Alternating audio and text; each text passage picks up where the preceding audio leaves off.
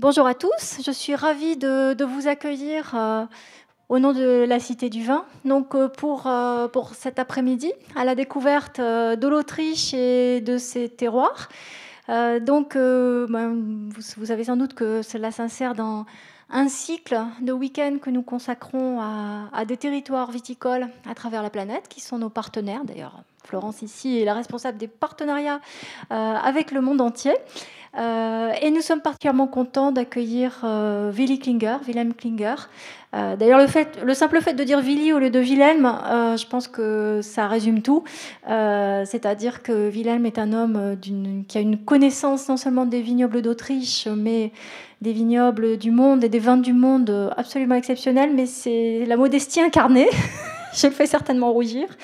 voilà, et c'est un homme accompli qui, hier soir, nous a fait un récital de piano euh, et qui a dans ses manches euh, des choses comme les meilleurs sommeliers du monde, par exemple, qui, qui viennent nous, nous présenter les vins, comme on l'a eu ce matin, et comme nous l'aurons également demain, donc euh, avec d'autres dégustations. voilà, mais écoutez, je ne vais, pas vous embêter plus, je vais la, laisser la place donc à Willy Klinger pour ce, voyage extraordinaire à travers une Autriche euh, qui est trop méconnu. Et la prochaine fois que, nous ferons une présentation d'Autriche, je le promets à Willy, euh, on sera 250 personnes et on fermera les portes. Merci Véronique. Euh, elle est une excellente agente de relations publiques, comme vous avez entendu, des, des, sommeliers champions du monde dans la Manche. Moi, je ne crois pas, mais le vin, c'est aussi une question de de network, comme disent les Anglais, des, amitiés, des relations euh, personnelles. Euh, je vais vous présenter l'Autriche viticole. je, m'assois parce qu'il y a peu de différence, et, si, je suis debout ou non. voilà. c'est un petit pays parce que il faut vous imaginer que la France, l'Espagne, et l'Italie, ensemble, ils, sont responsables pour 54% de la production mondiale en vin. L'Autriche, la petite Autriche d'aujourd'hui, je dois dire, parce que euh, jusqu'en 1918, on, on, était parmi les plus grands producteurs. Mais la petite Autriche d'aujourd'hui produit peut-être euh, même pas 1% du vin du, monde. Et je vais vous montrer un peu ce que c'est, un peu de date de base. Euh, c'est 250 millions de litres. Euh, c'est ce qu'on boit en Autriche. Alors, euh, pourquoi est-ce qu'on doit promouvoir le vin parce qu'on est très open-minded, très ouvert dans l'esprit? On importe aussi des vins d'Italie, des vins d'Espagne, des vins français, le champagne, le Bordeaux, le Bourgogne. Et euh, c'est-à-dire, euh, la matrix de mon devoir, c'est très facile. Euh, on doit exporter un peu ce qu'on importe. Et je fais ça avec mon agence, l'interprofession du vin autrichien. C'est le Österreich Weinmarketing, fondé en, en 86, après un choc en Autriche d'un scandale d'aliénation du vin en 85. C'était une crise du vin d'Autriche. Je vais vous euh, un peu raconter comment on a euh, comment on est arrivé à surmonter cette crise. Euh, on a en fait notre, notre anniversaire 30e anniversaire cette année. On a des félicitations de, tout le monde, de tout le monde. Et voilà mon équipe. Deux personnes sont avec moi, Simone Heidinger et Barbara Waxeneck. Merci de, l'assistance. Vous, voyez que nous sommes très modernes. On a 85% de, de, femmes, euh, ce qui rend, euh, mon activité très agréable. Euh, je suis j'ai eu un, anniversaire un peu choquant, 60 ans, le 1er octobre, et de travailler parmi les jeunes, ça me fait vraiment réjouir. Les dates, j'ai déjà montré, des domaines viticoles, il y a 14 000 domaines. Ça veut dire une moyenne de 3,22 hectares. Et on avait 48 000 euh, domaines en 1988. et une moyenne de un hectare peut-être. Euh, ça se concentre un peu, mais euh, quand même, on est très familial. Euh, il y a 4500 embouteilleurs, c'est-à-dire ma, mon, mon, travail de tous les jours n'est pas, pas toujours très facile. Euh, seulement, si tu étais la wine marketing de la France, en total, euh, c'est encore plus difficile parce qu'il y a beaucoup plus d'influence, d'intérêt, tout ça. Voilà les domaines, le développement des domaines. On a est arrivé à trois 3,2 hectares. Le secteur vinicole produit à 3,5 milliards euh, de valeur ajoutée pour le pays. C'est pas seulement le vin, mais aussi les bouteilles, les, bouchons, les, étiquettes, euh, les tracteurs, tout ça. Mais quand même, euh, c'est 1,23% de la valeur ajoutée totale en Autriche. 75 000 emplois, 1 milliard, un bon milliard de taxes et impôts. Voilà. Euh, on a un budget de 8,7 millions euh, dans la moyenne pour la promotion. Euh, oui, l'État ne paie plus. C'est les régions, c'est les viticulteurs même qui paient pour chaque litre produit et commercialisé 2,2 centimes d'euros par litre. Voilà, euh, ça, c'est un graphe qui m'intéresse euh, personnellement parce que, vous voyez, ça, c'était les années de la crise, en 85. Euh, il fallait 10 ans de, de, travail.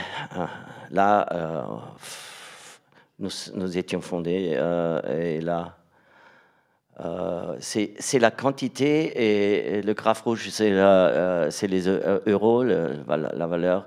Et vous voyez, en, 2003 encore, on vendait 63 millions de litres en vrac, c'est-à-dire un, une moyenne de prix de 80, pas même un euro, au-dessous d'un euro. Et le graphe, oui, là, euh, on a commencé, c'est mon arrivée. Euh, oui, ok. j'ai pas, euh, j'ai pas raté ma mission, mais c'est pas moi ça. C'est tout un travail logique, un travail homogène, un travail de longue durée. Euh, ceux qui critiquent hein, la politique ont raison. Euh, la politique, normalement, ne fonctionne pas comme ça. Le populisme, euh, pas du tout. ça, il va aller vraiment la longue marche. Et là, on a maintenant un, un prix moyen du litre à l'exportation de 3 euros. C'est déjà très bien pour la totalité d'un pays. On va continuer, on est là, euh, pas pour euh, inonder Bordeaux du vin autrichien, euh, mais juste la stratégie pour nous, c'est pas d'être présent dans tous les supermarchés de, la planète, mais d'être sur toutes les cartes des vins, des, bons restaurants, dans toutes les vinothèques qui ont une sélection raisonnée, pensée. Voilà, les marchés, c'est l'Allemagne. Oui, l'Allemagne, l'Allemagne, l'Allemagne. Pour l'Autriche, euh, c'est le, grand frère. On n'aime pas tellement les Allemands parce qu'on perd toujours au foot. Mais ils, achètent le vin chez nous, mais ils achètent euh, à des prix assez euh, bas, 2 euros. Euh, les plus grands importateurs au monde, c'est l'Allemagne et euh, le Royaume-Uni. Mais l'Allemagne, sur toute l'importation, euh, ils, ils paient un prix à la moyenne d'1,65 euros, inclus les champagnes, les grands crus et tout ça. C'est un marché très compétitif, voilà, qu'on a développé d'autres marchés voyez la Suisse, c'est le deuxième marché pour l'Autriche. C'est euh, même pas 10% euh, de la quantité de l'Allemagne, mais en revenu, c'est un, prix euh, pratiquement 6-7 euros et c'est très bien. On a développé les États-Unis, les Pays-Bas, Royaume-Uni, c'était très difficile au commencement. Euh, on faisait, quand on faisait déguster les, vins autrichiens il y a 20 ans euh, aux Brits, ils faisaient interesting. Interesting, that was the word. intéressant. C'est une parole affreuse pour moi. La Suède, avec les monopoles, c'est des marchés de monopole où l'État seul peut vendre aux particuliers. La Belgique et voilà la Chine. Déjà, neuvième place. La Chine, pour vous, ici à Bordeaux, c'est un marché important qu'on a même aussi exagéré un peu, euh, peut-être parce que il faut aussi euh, la durable, un marché durable, euh, mais quand même. Et la République tchèque, qui est notre voisin, mais qui achète aussi des vins de Katsu, voilà, euh, si vous avez besoin de plus d'informations, euh, on a du matériel après pour la dégustation qu'on fait après mon, ma conférence ici. Et il y a un site euh, austrianwine.com. Malheureusement, il n'y a pas la version française. Je vais, travailler là-dessus, français, italien et espagnol. Simone, hein, on va le faire prochainement. Euh, les appellations d'origine de l'Autriche, euh, il faut étudier maintenant un peu ensemble. Voilà, euh, c'est l'architecture de, la typologie des vins européens. Il y a des vins sans origine, il y a les vins d'indication géographique protégés et il y a des vins d'appellation d'origine. Pour nous, c'est la seule catégorie très importante en Autriche. Il y a les bouteilles avec les capsules, euh, avec le drapeau d'Autriche, euh, le euh, rouge, blanc, rouge. Ça, c'est les régions. Voilà un peu la capitale Vienne, là où c'est le Danube qui, fait un peu l'axe de, de le Pays-Bas, voilà, et le Burgenland et la Styrie. Euh, je vais vous, expliquer un peu la, production. Alors, on a deux catégories de, vins d'appellation. Vins d'appellation générique et spécifique. Les génériques, c'est les quatre euh, régions, Niederösterreich, Burgenland, Steiermark, Wien. Il y a une production aussi là euh, où on fait du ski. écoutez, qu'est-ce que pardon. Voilà. Euh, il y a une, quelques euh, vignobles aussi à l'ouest. Voilà, c'est le Vorarlberg qui a 12 hectares, le Tyrol 6 hectares, Salzbourg 2 hectares. 100 hectares en Carinthie, la euh, Haute-Autriche à 25, mais euh, les, vraies zones de production sont à l'est. Euh, prenons une appellation générique comme le Niederösterreich. Là, on fait les vins blancs, le vin rouge, le vin rosé, le vin doux, même euh, les, les, mousseux. Quand il s'agit d'une région spécifique qui, qui sont plus, plus, plus petites, c'est le cas des vins typiques qui représentent la région.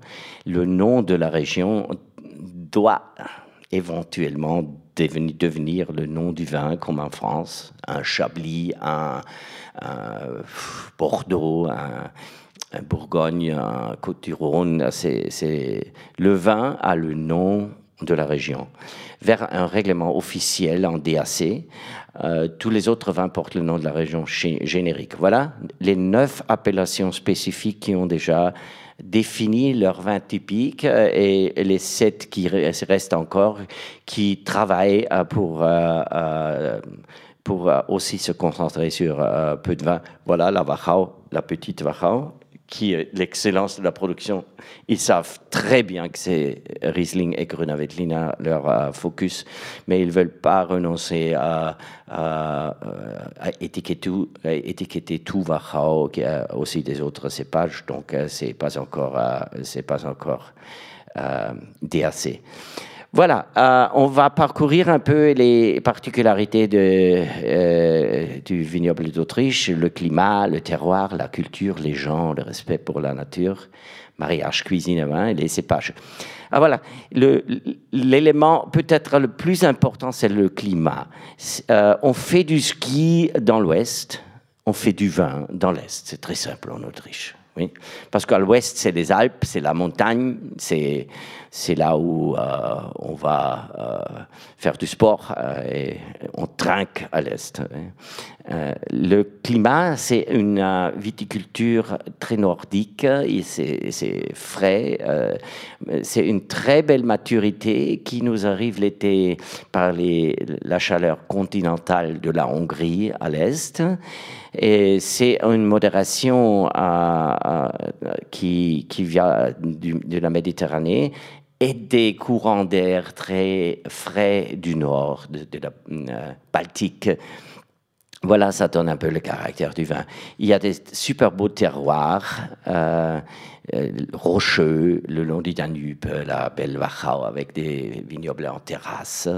Il y a le Leuss, c'est les sables siltiques pressés au Kremse Weinviertel et aussi Wagram des sols volcaniques qu'on a et des argiles et sables au Burgenland, c'était un peu euh, plus plat.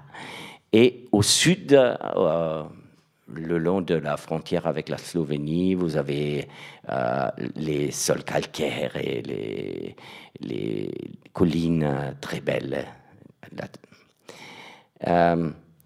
c'est pas facile pour moi quand on quitte quand on quitte euh, euh, l'Europe pour vendre du vin. Vous dites euh, à Manila, à Tokyo, quand je prends un taxi à Hong Kong, Can you drive me to the Austrian embassy? Where do I land? At the Australian embassy. Hein.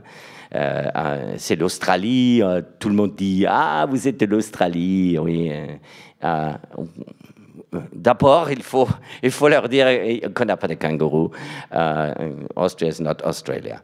Et je dois peut-être quelquefois aussi euh, utiliser un peu le cliché et dire qu'une fois, nous étions plus grands que l'Allemagne. Oui, euh, voilà.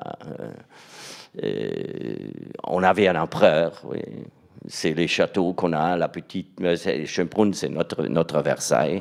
Venez en touriste, euh, s'il vous plaît, parce que c'est très cher à maintenir. Euh, nous sommes une super power du tourisme. La France, naturellement, est en tête, je pense, internationalement, mais nous sommes parmi le top 10 du monde petit pays que nous sommes en tourisme, avec Vienne, euh, c'est certainement la capitale en tête, avec Salzbourg, ici, c'est les compositeurs, euh, la musique d'Autriche. Ah voilà, c'est un Autrichien aussi, ah voilà, un Autrichien, Beethoven. Hein. On a fait croire au monde que Beethoven était autrichien et Hitler allemand, c'est très chouette en marketing, ce qu'on a fait c'est l'architecture. Euh, voilà, on a du gothique, on a du roman, on a du baroque, mais on a aussi une architecture moderne. Je vais vous montrer ça après. Le vin. En Autriche, c'est pas une nouvelle invention des 30 ans. Euh, quand on lit les auteurs euh, du Nouveau Monde, ils parlent de New Wines from the Old World comme si nous étions euh, des nouveaux venus dans la culture du vin. C'est pas du tout le cas. Il y a la grande tradition, la tradition populaire des paysannes, la culture monastique. Et là, nous avons un, parentage avec, euh, avec la France parce que euh, ça venait des moines de Cîteaux en Bourgogne. Euh, c'est le 11e siècle, le 12e siècle où ils arrivaient, les cisterciens, et ils, nous ont, à partir de Vougeot, Claude Vougeot, vous connaissez le fameux musée, et allez-y, qui, n'a pas vu le Claude de Vougeot, il faut voir, parce que ça, c'est certainement euh, state of the art, c'est l'état top euh, de la vinification au Moyen Âge. Et ça arrivait en Autriche à travers euh, euh, les cisterciens. Euh, il y a des abbayes cisterciens en Autriche aussi. Et voilà, il y a d'autres ordres, les chanoines, les bénédictins. Et c'est les monastères qui ont fait beaucoup pour le vin aussi. Il y a une culture populaire. c'est le Heurigen. Il faut cette maison euh, et un Heurigen.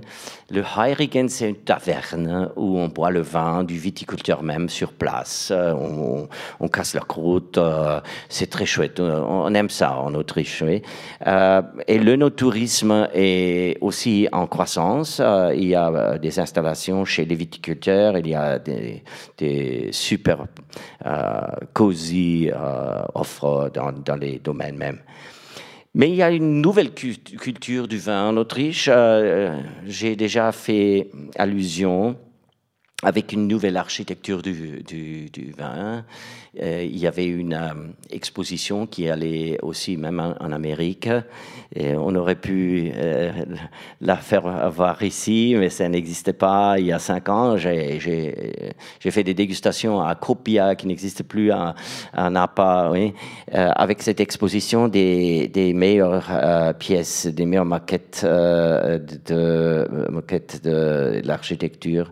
Et ça, c'est pas du tout une expression d'une technisation du vin, mais c'est une expression de qualité. Qualité en architecture, ça veut dire qualité en vin.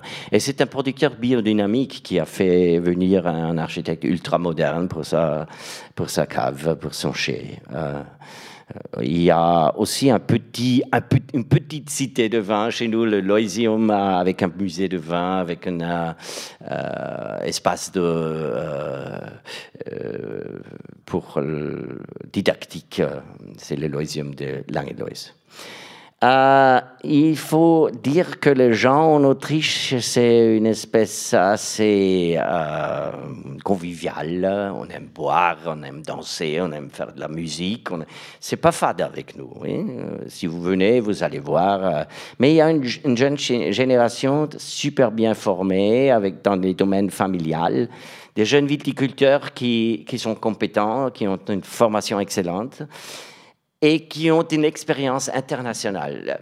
Mon message à vous tous est, euh, euh il faut jamais rester dans le contexte euh, immédiat. Il faut s'ouvrir, il faut voyager, il faut lire, il faut connaître les autres, il faut déguster. Comme ça, le vin devient quelque chose d'universel, du culte culturel, et c'est un super métier. Moi, même, j'ai étudié français, italien, j'ai étudié euh, euh, théâtre, euh, j'ai étudié le piano, j'ai fait tout, et il y avait une seule solution pour ma vie professionnelle, c'était le vin.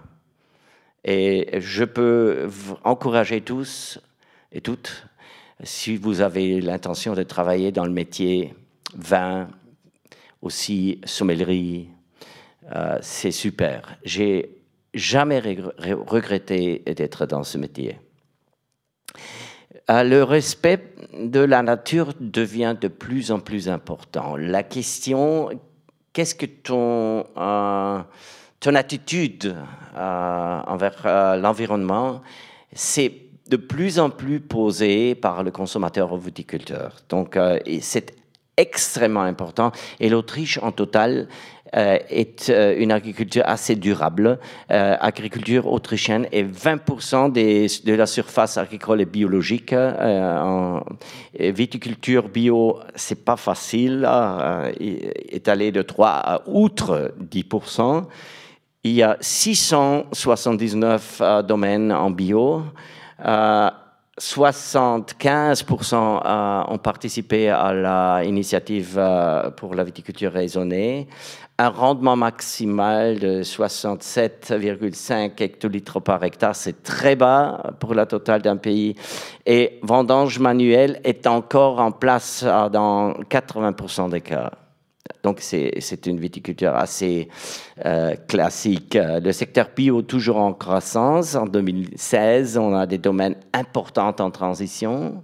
Euh, je pense que ça devient très important, plus important encore. On a un mouvement comme vous aussi, euh, la Loire et peut-être euh, l'atelier le, plus marqué par le mouvement vin nature, fermentation spontanée, macération plus longue des, blancs aussi, maturation en amphore, vin sans soufre ajouté. C'est ce qu'on appelle en anglais des vins natural, natural wines, orange wines, naked wines, raw wines.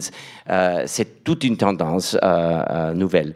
On a aussi une certification pour, le, pour, la notion durable tout le monde parle de sustainability. Nous avons défini ça euh, dans un programme euh, Sustainable Austria dans euh, les domaines de la qualité, l'économie, les normes sociales, le sol, la gestion de l'eau, la biodiversité, l'énergie, le recyclage de déchets et le climat, les émissions de CO2.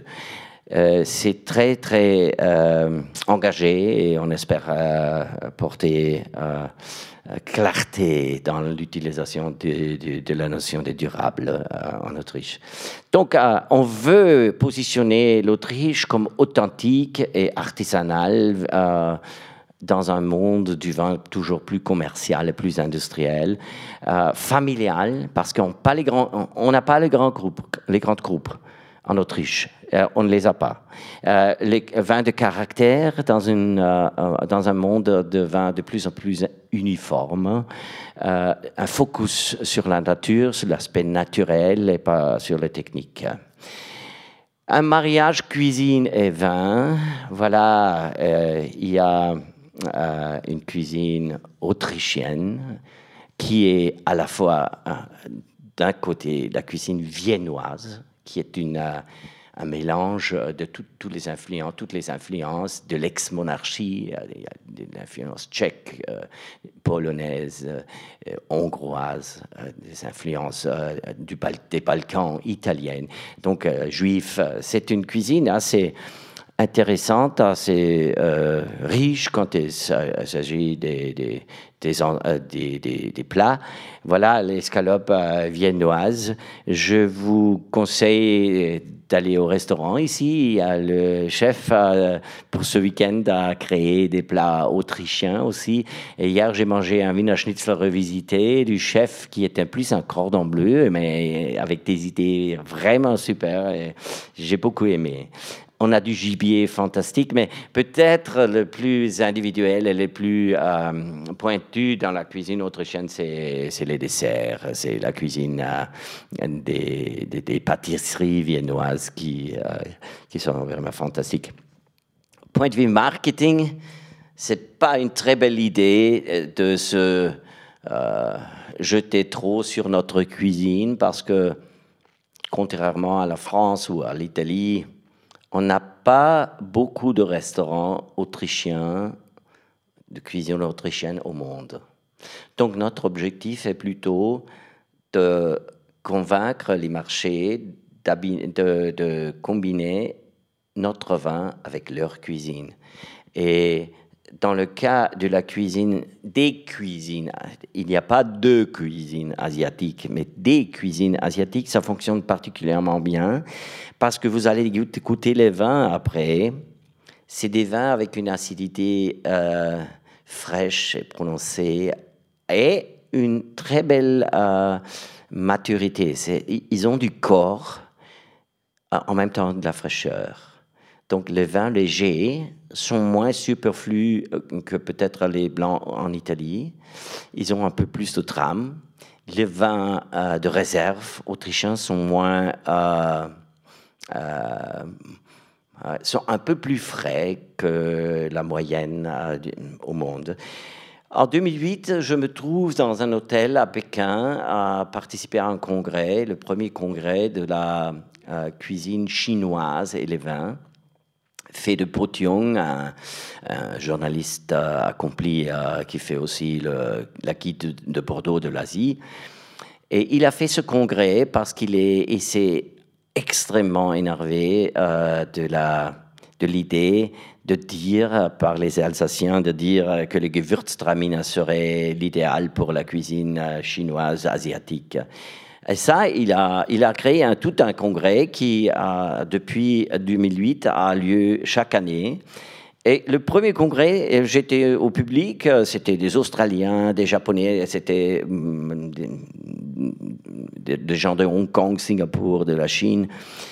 Et là, il y avait toujours un panel et pendant trois jours, on a, on a dégusté tous les, les, plats, aussi des plats thaï, des plats vietnamiens, des plats indiens, des plats japonais, mais surtout aussi Canton, Sichuan, tout ce qui est chinois.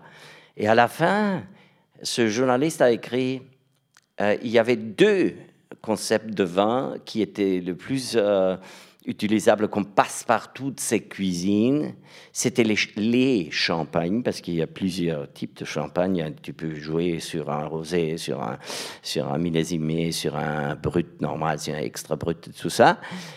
Les champagnes et le Grüne Veltliner. C'est le cépage principal de l'Autriche et euh, on était ravis, on l'a utilisé, on a créé des guides, on a fait des publicités.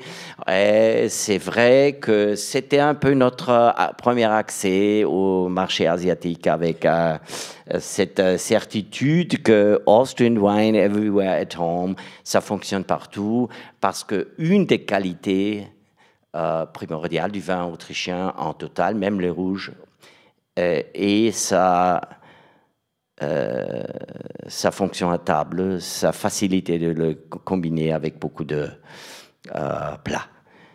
Voilà, et maintenant je vais vous montrer un peu ce qu'on produit. Euh, il, y a des, terroirs idéaux en Autriche pour des cépages ainsi, ainsi, appelés internationaux, rien de négatif sur ça. Pensez au Riesling. Nous, on est un des grand producteur de Riesling au monde. Et on a seulement 2000 hectares, mais quand même, euh, nos Riesling figurent parmi euh, les, les, mieux notés par les critiques internationaux. Euh, Riesling, c'est clair. je vais vous montrer la production de Riesling avec le Veltlin après on produit un super Sauvignon blanc euh, en Autriche. On a du Muscat, on a du Pinot blanc, on a même du Chardonnay, Pinot noir et même Cabernet et Merlot. Mais je peux vous dire, euh, notre, euh, nos armes plus évidentes sont les cépages indigènes ou autochtones, comme vous, voulez, avec le Grüner Veltliner en tête et après des spécialités comme Rota Veltliner qui est un blanc. Neuburger, Zierpfandler Rotgipfler et les rouges de Zweige Blaufränkisch St. Laurent un Blauer Wildbacher qui est un rosé. Voilà, le Grüner Veltliner avec 32% de la production en Autriche, euh, c'est naturellement euh, notre, euh, notre cheval de bataille. Riesling, c'est seulement 4%, mais au Niederösterreich, 6%. Dans la Wachau, c'est 20%. Donc, euh, il y a une région très dédiée au Riesling. Voilà le Grüner. Et je dis toujours un peu Grüner Veltliner comme BMW. Il y a un 3, oui, ici, un 3 très léger, 20 terrasses. Il y a un 5, euh, le classique. Euh, euh, qui est de, de corps euh, moyen, euh, très classique, sec, ce qu'on aime boire dans nous en Autriche, et les vins de réserve, ce que serait, ça serait un BMW 7. c'est des vins qui se prêtent aussi à une longue, comme vin de garde.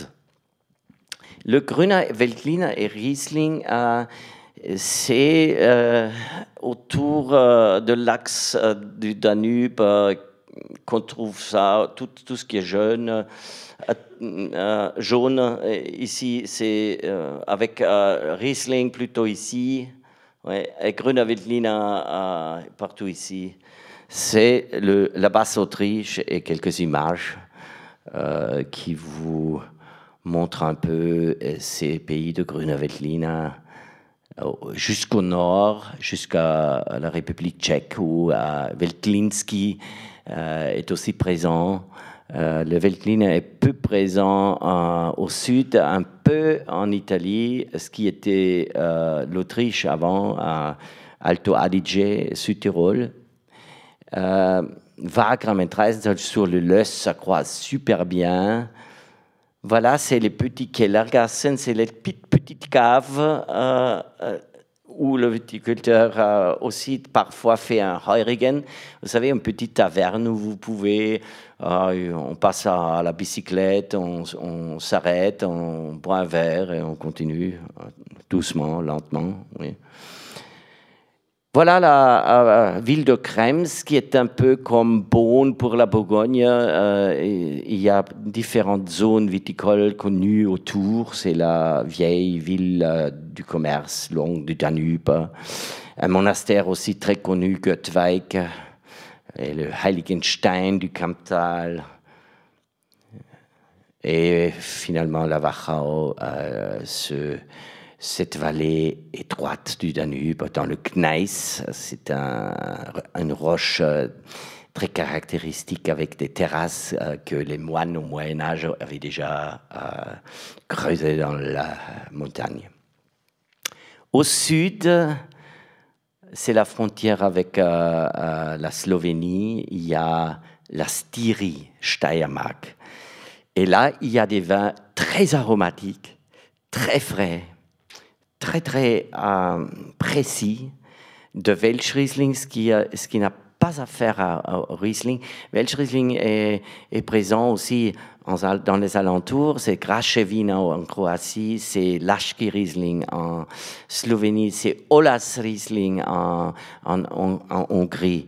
Euh, c'est un, un cépage qui donne un blanc simple, mais qui peut exceller comme vin liquoreux. Euh, un muscat blanc très aromatique, un traminer aussi tout en fraîcheur, un pinot blanc, un chardonnay qui s'appelle Morillon là-bas, un, nom français, c'est drôle, n'est-ce pas? C'est un nom qui dérive du 19e siècle. Et Blauer Wildbach, c'est le cépage rouge qui donne un rosé très, très euh, acide, euh, très très marqué par une acidité.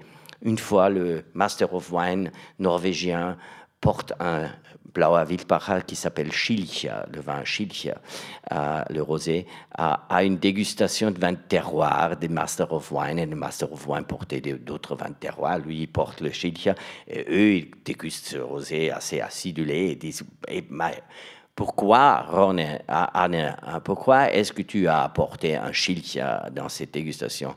Et il dit dans son, euh, accent norvégien cool, Because more terroir is not possible.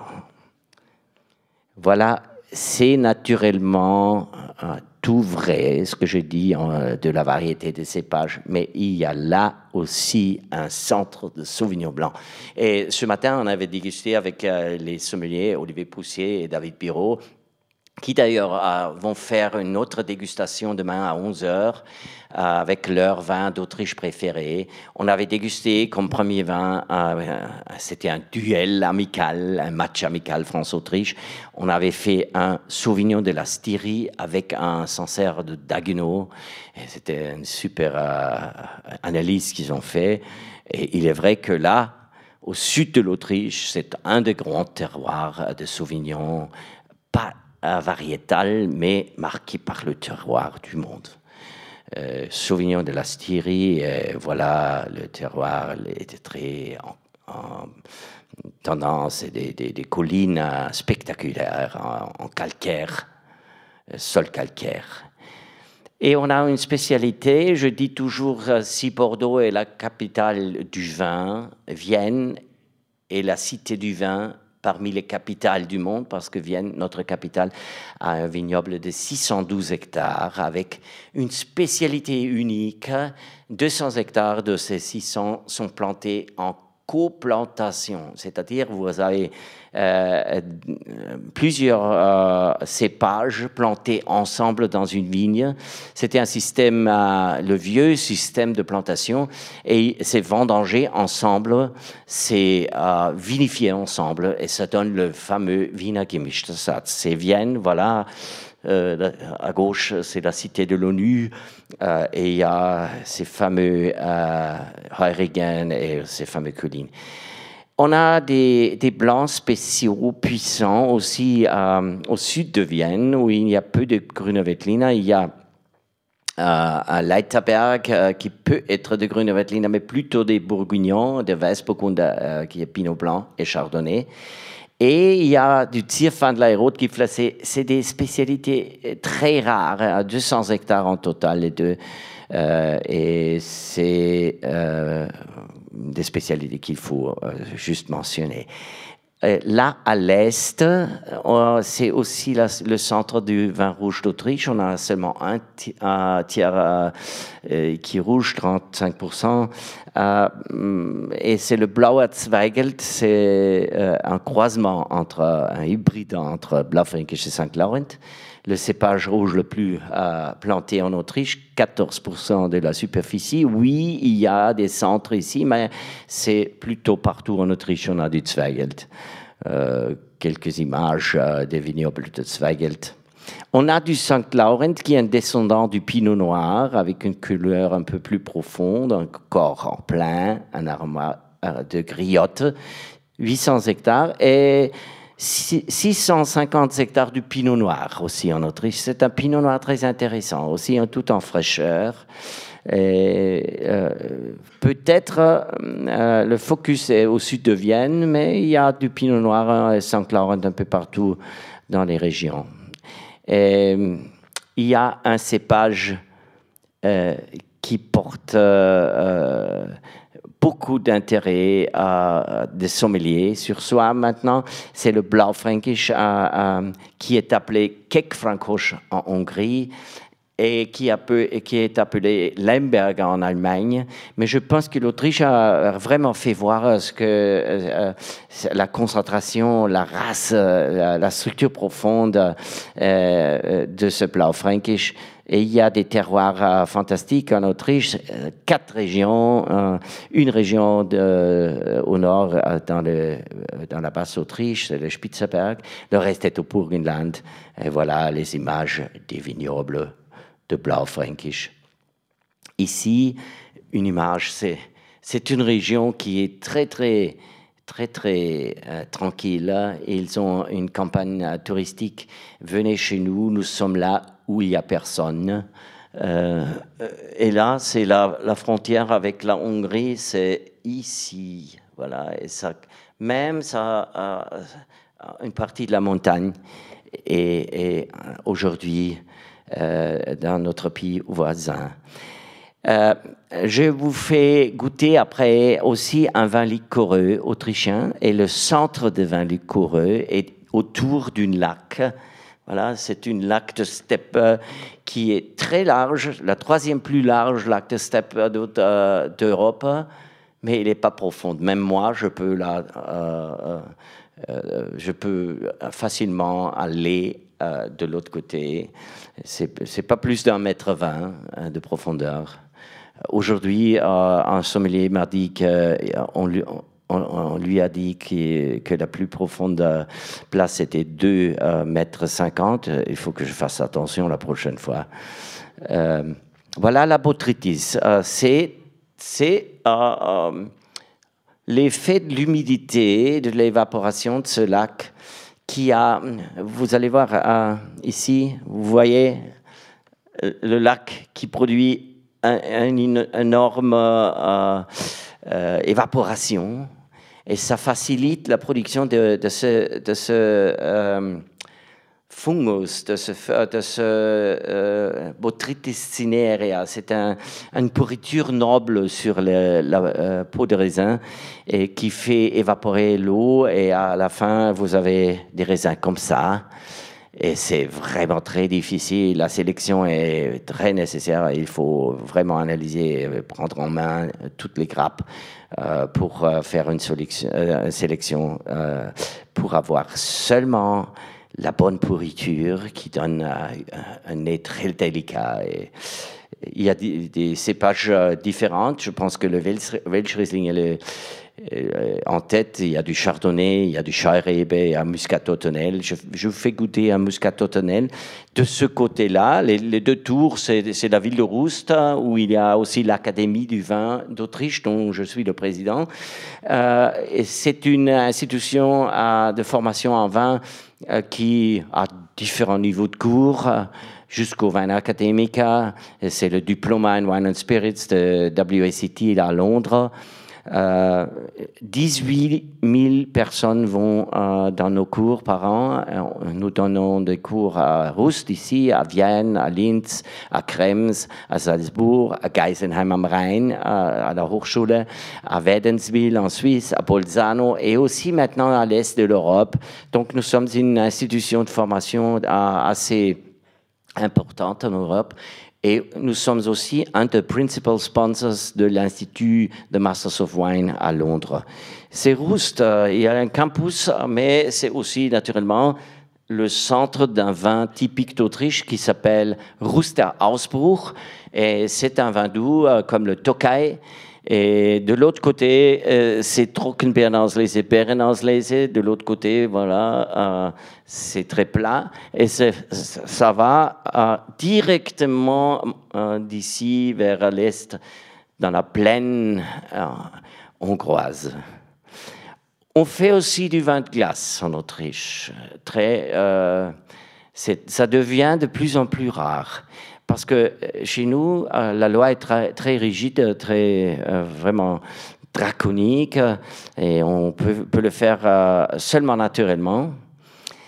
Euh, pour faire un vin de glace, il faut un minimum de moins 7 euh, le moment de la presse, euh, c'est-à-dire vous vendangez quand il fait moins 10, vous allez à la maison, l'inspecteur d'État vient et il mesure la température et après vous faites un, ice wine.